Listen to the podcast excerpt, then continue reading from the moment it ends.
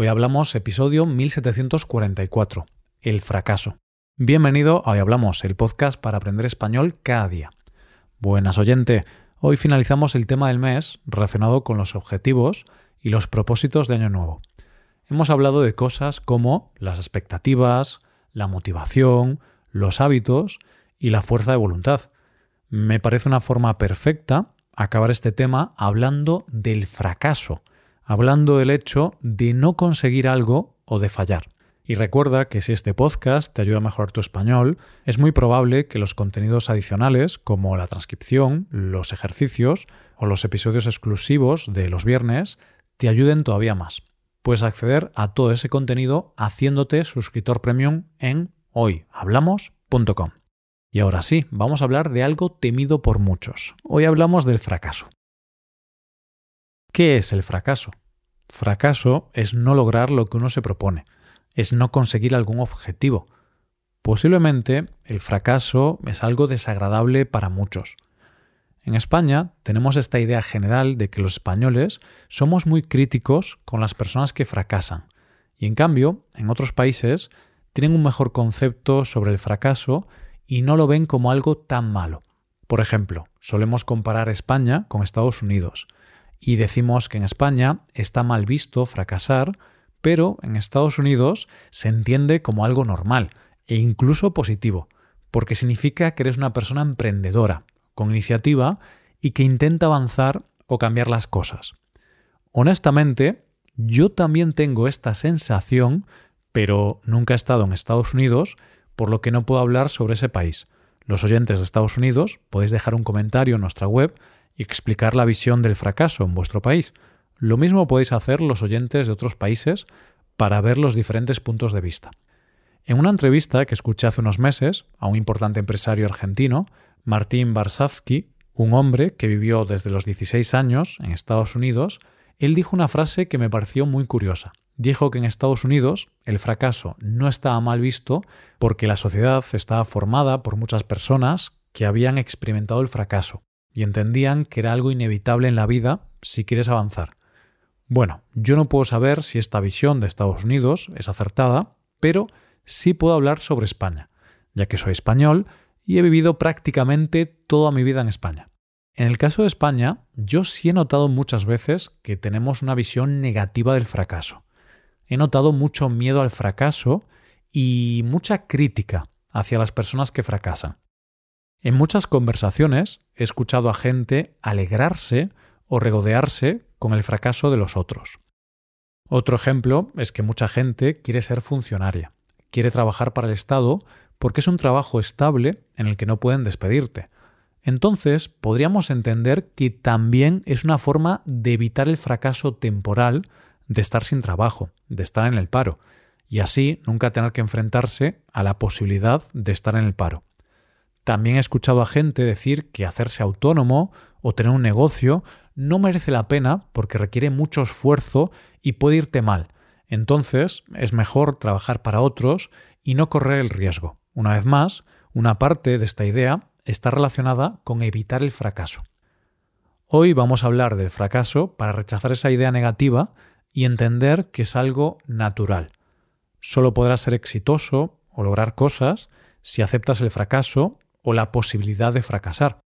Creo que es importante no pensar en el fracaso como algo que siempre hay que evitar o como algo malo. Por supuesto que es mejor triunfar que fracasar. y está claro que hay veces en las que el fracaso puede ser muy duro. Por ejemplo, si tu pareja te deja después de 20 años de matrimonio y es algo que no te esperabas, puede considerarse un fracaso y es algo muy duro para ti. Para ti hubiera sido mejor tener éxito en tu matrimonio. Pero claro, si tu objetivo máximo hubiera sido evitar el fracaso, quizá nunca te habrías casado o nunca habrías tenido pareja para no correr el riesgo de poder tener un desamor. A veces las cosas pueden salir mal y no por eso podemos dejar de hacerlas. En algunas ocasiones las cosas van mal, pero otras veces las cosas van bien. No podemos aceptar el éxito sin aceptar el fracaso, porque siempre que persigues algo bueno hay una posibilidad de fracasar, así es la vida. Y también de los fracasos se puede aprender mucho. Cuando piensas en una persona fracasada, ¿qué se te viene a la mente? No lo sé, pero quizá pienses en alguna persona que empezó un negocio y le fue mal. Quizá un científico que lleva años investigando algo novedoso y solo tiene fracaso tras fracaso. Todos sus experimentos fallan y no consigue ningún resultado positivo. Quizá pienses en una persona que ha sido despedida de su trabajo porque su empresa consideraba que no era un buen trabajador. Bueno, pues la historia está llena de fracasados de este estilo. Personas que durante años fallaron, fracasaron y no consiguieron lo que querían, hasta que llegó un momento en el que tuvieron éxito. Walt Disney, antes de empezar con su empresa y sus diseños más famosos, fue despedido de un periódico por falta de imaginación. Soichiro Honda comenzó su andadura empresarial con una fábrica de pistones y al principio tuvo problemas con los pistones que fabricaba. Al intentar conseguir un contrato con Toyota para venderle pistones, sus pistones no cumplieron los requisitos de calidad y no consiguió el contrato. Fue un fracaso. Después de esto, Honda dedicó dos años a investigar y viajar por todo el país para aprender y mejorar sus pistones y finalmente consiguió lograr la calidad adecuada para poder proveer pistones a Toyota. Su fábrica y empresa continuó avanzando hasta que acabó convirtiéndose en la famosa marca de coches Honda. La escritora de la famosa saga Harry Potter, J.K. Rowling, fue rechazada en numerosas ocasiones. Muchas editoriales rechazaron su primer libro de Harry Potter, hasta que finalmente una editorial decidió editarlo. ¿Cuántos intentos de bombilla hizo Edison? Ya te digo que no lo consiguió a la primera.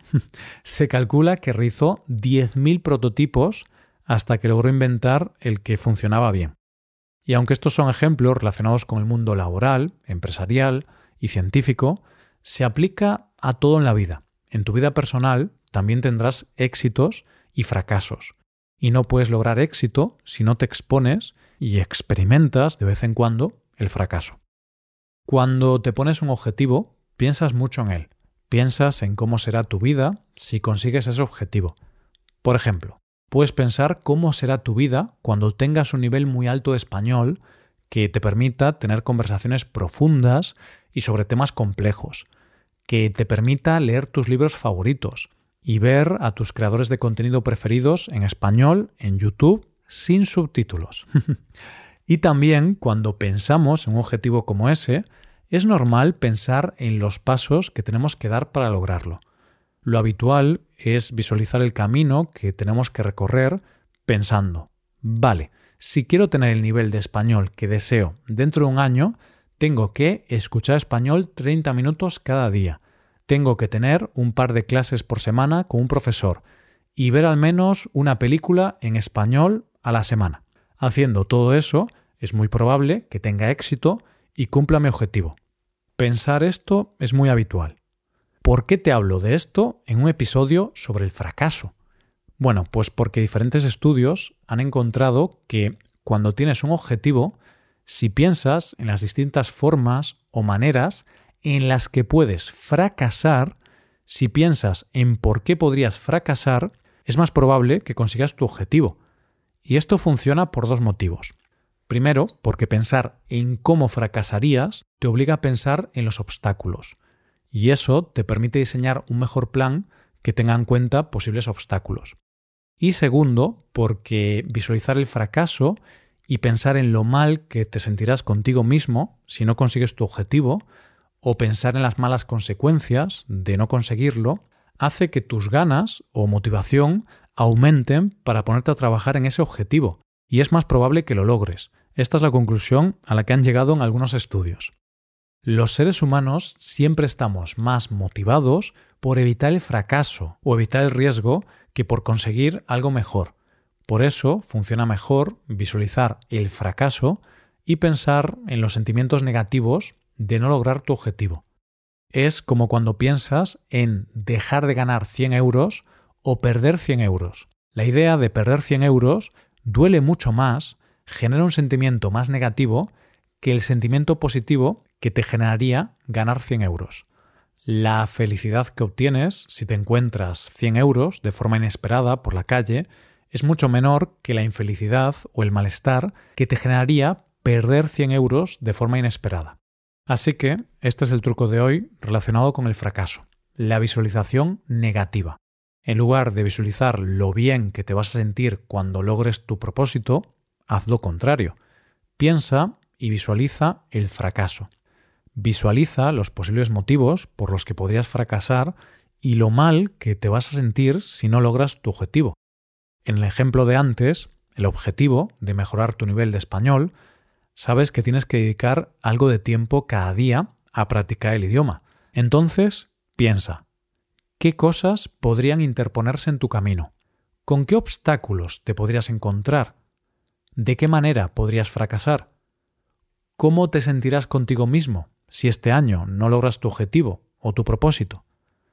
Por supuesto, esto no significa que sea positivo flagelarse a uno mismo o ser muy duro con uno mismo. Este ejercicio hay que hacerlo desde la comprensión con uno mismo, sin juzgarnos ni criticarnos, solamente pensar en las partes negativas de no lograr el objetivo. Ahora pasamos a hablar de otra cosa importante sobre el fracaso. El fracaso forma parte del aprendizaje y del conocimiento, y de hecho es una parte bastante importante. Un ejemplo de esto es que en tu camino, aprendiendo algo, seguro que has tenido fracasos o has cometido errores y has aprendido de esos errores. Otro ejemplo es la ciencia, donde muchos científicos tienen fracasos que les permiten aprender que ese no es el camino correcto, o incluso, a veces, con esos fracasos, obtienen lecciones o información valiosa, que los acercan más a la solución correcta. En la ciencia es fundamental aceptar el fracaso como algo natural, ¿Cuántos estudios se hacen para intentar demostrar una hipótesis, pero luego acaban siendo un fracaso? Muchísimos, pero son fracasos necesarios para la humanidad. Y el fracaso o los errores, como te comentaba, son importantes para el aprendizaje. Hay una regla para el aprendizaje de nuevas habilidades que puede ser muy útil conocerla cuando estás aprendiendo un nuevo idioma, como es tu caso, oyente. De esta regla ya hablamos el año pasado, pero como me parece muy interesante para un estudiante de idiomas, quiero volver a recordarla. Antes de conocer esta regla, hablemos del cerebro. La neuroplasticidad es la capacidad del cerebro para cambiar en respuesta a la experiencia. La neuroplasticidad está relacionada con todas las formas de aprendizaje, como aprender idiomas, música, matemáticas o cualquier habilidad física, como puede ser aprender a hacer el pino. Todos estos procesos implican la reorganización de conexiones en el sistema nervioso, el cerebro y la médula espinal y el cuerpo. Una de las claves de la neuroplasticidad es que cometer errores es algo bueno para la neuroplasticidad. Cada vez que intentamos aprender algo nuevo, si cometemos un error, esto nos pone en un estado de frustración, que en realidad despierta áreas específicas del cerebro que nos permiten tener un mayor nivel de concentración y eso va a mejorar el proceso de aprendizaje. Entonces, hay que entender que los errores son una parte muy importante del aprendizaje. Realmente, sin errores no podemos aprender. ¿Y cuál debe ser la tasa de errores óptima? Un estudio publicado en la revista Nature Communications, titulado La regla del 85% para un aprendizaje óptimo, muestra que para aprender algo nuevo de manera óptima, la dificultad de la tarea debe ser la siguiente. Debe ser capaz de hacer el 85% de la tarea correctamente y cometer errores alrededor del 15% del tiempo. La verdad es que esto es algo que yo personalmente intuía por mi experiencia personal aprendiendo inglés u otras habilidades, como tocar la guitarra y creo que muchas personas también son conscientes de que es necesario cometer algunos errores para aprender. Por ejemplo, cuando estudio inglés o veo algún contenido en inglés, en mi experiencia, como mejor aprendo es entendiendo el 80-85% aproximadamente. Es decir, para poder aprender algo tienes que ser capaz de entender o ser capaz de realizar una parte importante, pero no todo porque si entiendes todo, es difícil que aprendas algo nuevo, no supone un reto.